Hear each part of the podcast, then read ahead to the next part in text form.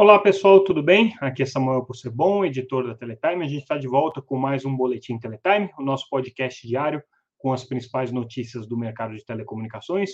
Hoje trazendo as notícias dessa terça-feira, dia 24 de janeiro de 2023, véspera de feriado em São Paulo. A gente teve um dia um pouco menos movimentado, com um volume um pouco menor de notícias, e nessa quarta-feira, dia 25, por conta do feriado de São Paulo, a gente não vai ter esse podcast, porque a gente não vai ter o noticiário regular. Mas, de qualquer maneira, acho que valem algumas, é, alguns destaques que a gente vai trazer na edição de hoje, é, comentando também algumas notícias é, da sexta-feira passada, que a gente acabou não é, abordando aqui, porque não é um dia que a gente produz o podcast, mas tem relação com os temas que a gente vai abordar aqui. A gente vai falar um pouco sobre a disputa do mercado de 5G, segundo aqui os dados dos relatórios levantados pela OpenSignal.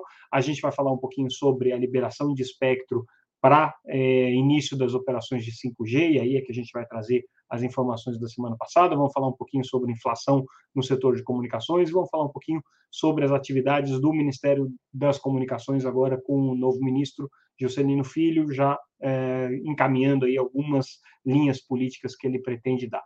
Começando então pela disputa do mercado de 5G, hoje saiu o relatório da OpenSignal. Na verdade, o relatório já não é, é com dados muito recentes, porque ele diz respeito a um levantamento que foi feito no final do ano passado, no período de setembro, novembro. Mas ele traz algumas varia variações importantes aí. Se a gente for recordar, é, até então a Claro é, reinava absoluta aqui no mercado de 5G, com os melhores desempenhos, os melhores números, tanto em termos de velocidade, quanto em termos é, de média de velocidade, quanto em termos é, de é, cobertura. E isso já não é mais verdade, agora a gente já teve variações nessa disputa, então é, a Vivo passou a figurar atualmente como a empresa que oferece a velocidade mais alta na quinta geração, a Claro continua sendo a operadora que oferece, na média de todas as gerações de serviço móvel, 5G, 4G, 3G, é, oferece a velocidade média mais alta, mas a Vivo aqui assumiu essa posição agora, com uma média de velocidade impressionante aqui em 5G de 390,9 megabits por segundo né, no, no, download. Né? No upload, a velocidade é mais baixa, de 34,9 megabits por segundo. A segunda posição em velocidade está com a é, TIM, que tem 337 megabits por segundo na média, e, é claro, com 277 megabits por segundo na média. De qualquer maneira, são números bastante impressionantes quando você vê o que, que efetivamente o 5G está proporcionando. Em termos de cobertura, a TIM é, tem a maior cobertura de 5G agora, né? então ela tem uh, uma cobertura que uh, vai de longe aí em relação às outras, 3,4 vezes é, mais é, cidades cobertas, mais é, é, áreas cobertas do que as suas concorrentes. Né? agora, do ponto de vista de disponibilidade, quem tem a maior disponibilidade, ou seja, quem tem a rede 5G presente em mais momentos, quando o usuário está conectado à rede, é a TIM, com 11,4% do tempo suportando aí rede em 5G, a Vivo com 7,1% e a Claro com 6,5%. Isso, obviamente, está atrelado à cobertura aqui. Né? É, o 5G tem proporcionado, então, uma expansão muito rápida na velocidade dos serviços móveis, essa aqui é a constatação é, do, do, do, que a OpenSignal faz, é, e o que a gente tem notado é uma rápida ampliação também da cobertura dos serviços é, por conta do 5G, do, da cobertura das operadoras de todas elas. Existem variações, essas variações sobre quem está em primeiro, quem está em segundo, porque isso é função, primeiro, da quantidade de clientes que as operadoras colocam, então, logo depois da compra do imóvel, é, elas receberam uma grande quantidade de clientes, depois da quantidade de espectro que elas têm disponível e depois da quantidade de é, antenas já preparadas para 5G que elas já ativaram. Cada operadora tem um ritmo aí diferente. A TIM foi a primeira a começar a ativar, mas a Vivo, é, a, a TIM, a, claro, perdão, já tinha ativado na modalidade DSS. Então, tudo isso faz com que as operadoras variem muito é, de medição para medição do OpenSignal, e é isso que está acontecendo agora, segundo esses dados aqui que estão sendo antecipados.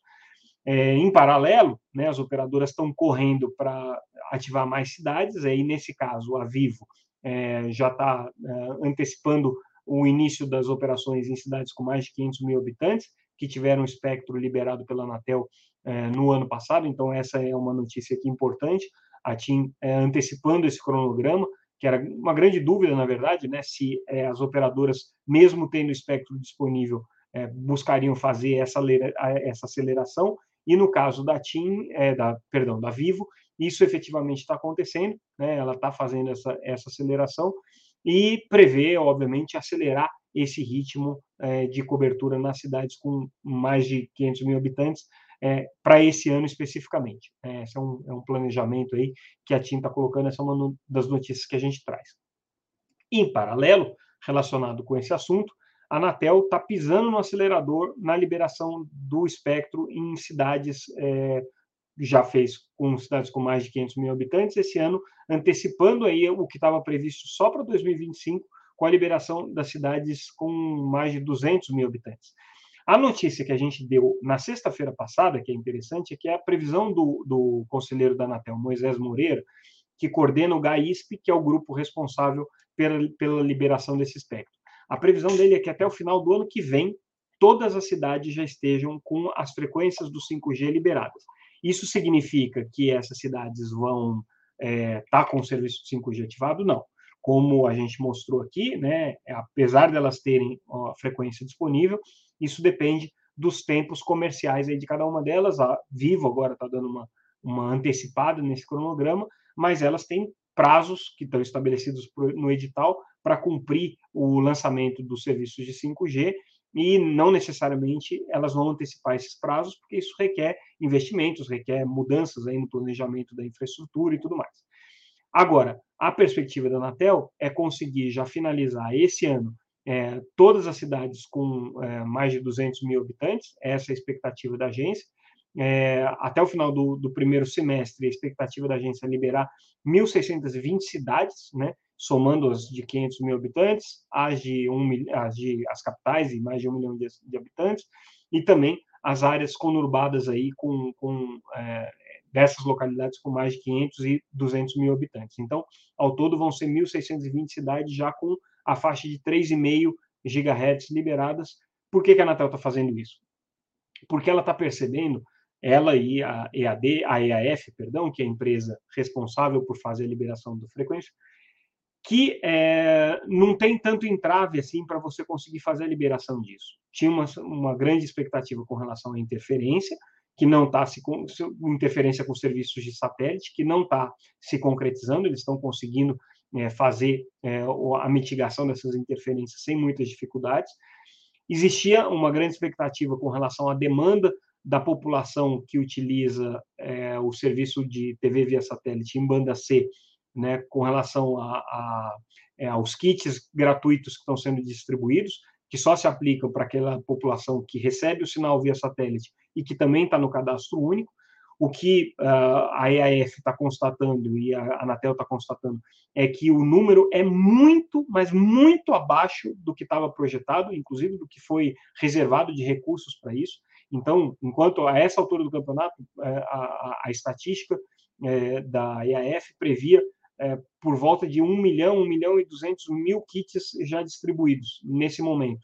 E é, a gente deu essa notícia semana passada, não chegou a 25 mil é, kits distribuídos até agora. Então, é muito abaixo do que se estava planejando. Isso significa que uh, vai ser possível fazer essa, esse desligamento é, muito mais rápido, até porque o que precisa acontecer é o início da distribuição desses kits e a mitigação da interferência. Agora, isso não significa que todo mundo que precise pegar o kit já tenha que ter pego, né?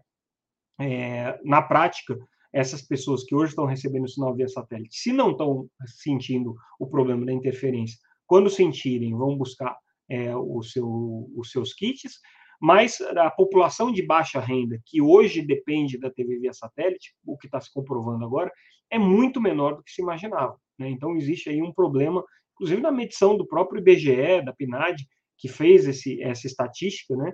e na qual o edital de 5G foi baseado, está muito furado. Né? Então, provavelmente, o que, que vai acontecer? Essa liberação do espectro de 3,5 GHz vai ser muito mais rápido do que estava se planejando e provavelmente vai sobrar dinheiro desse trabalho né, de compra de, de kits para distribuição para os é, util, é, beneficiários do cadastro único que também recebem o sinal via satélite, vai sobrar esse recurso e aí o governo vai ter que dar alguma outra destinação para a política pública. Mas é isso que está acontecendo hoje e por isso que a Anatel está tendo condições de liberar essas faixas num ritmo muito mais intenso do que se imaginava. Mudando de assunto, falando um pouquinho de inflação, é, hoje também o IBGE é, divulgou a prévia de inflação do IPCA para janeiro com uma variação de 0,5%, 0,55%, mas o destaque é que o índice, eh, o indicador de comunicação dentro do índice de inflação foi mais alto, 2,36% em janeiro, puxado principalmente pelo serviço de TV por assinatura, que tiveram um aumento de quase 12%, mas também é, internet, o, o, combo, que teve um aumento de 3,24%, acesso à internet com 2% de aumento, e o custo dos próprios dispositivos, aparelhos de celular, com um aumento aí de 1,78%. É, ainda não é um, um índice que é, puxa a inflação é, de uma maneira mais agressiva, né? De qualquer maneira, foi é, no mês de janeiro um ofensor aí do índice de inflação.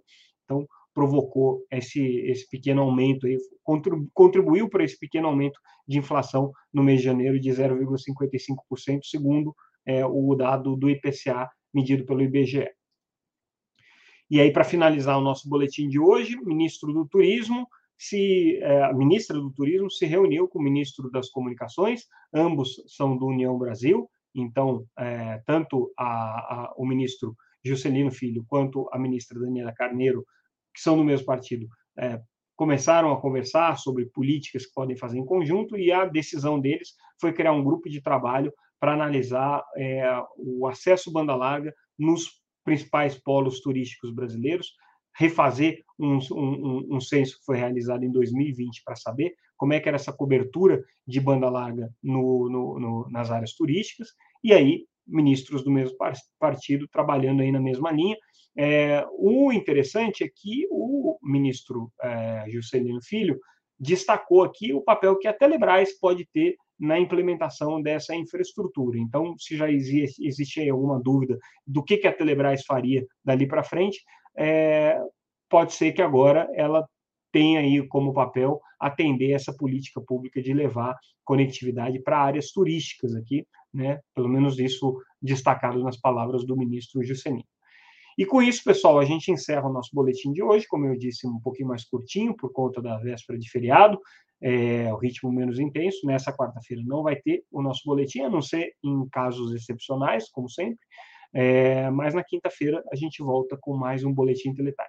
Mais uma vez, agradeço a audiência de vocês. Até mais.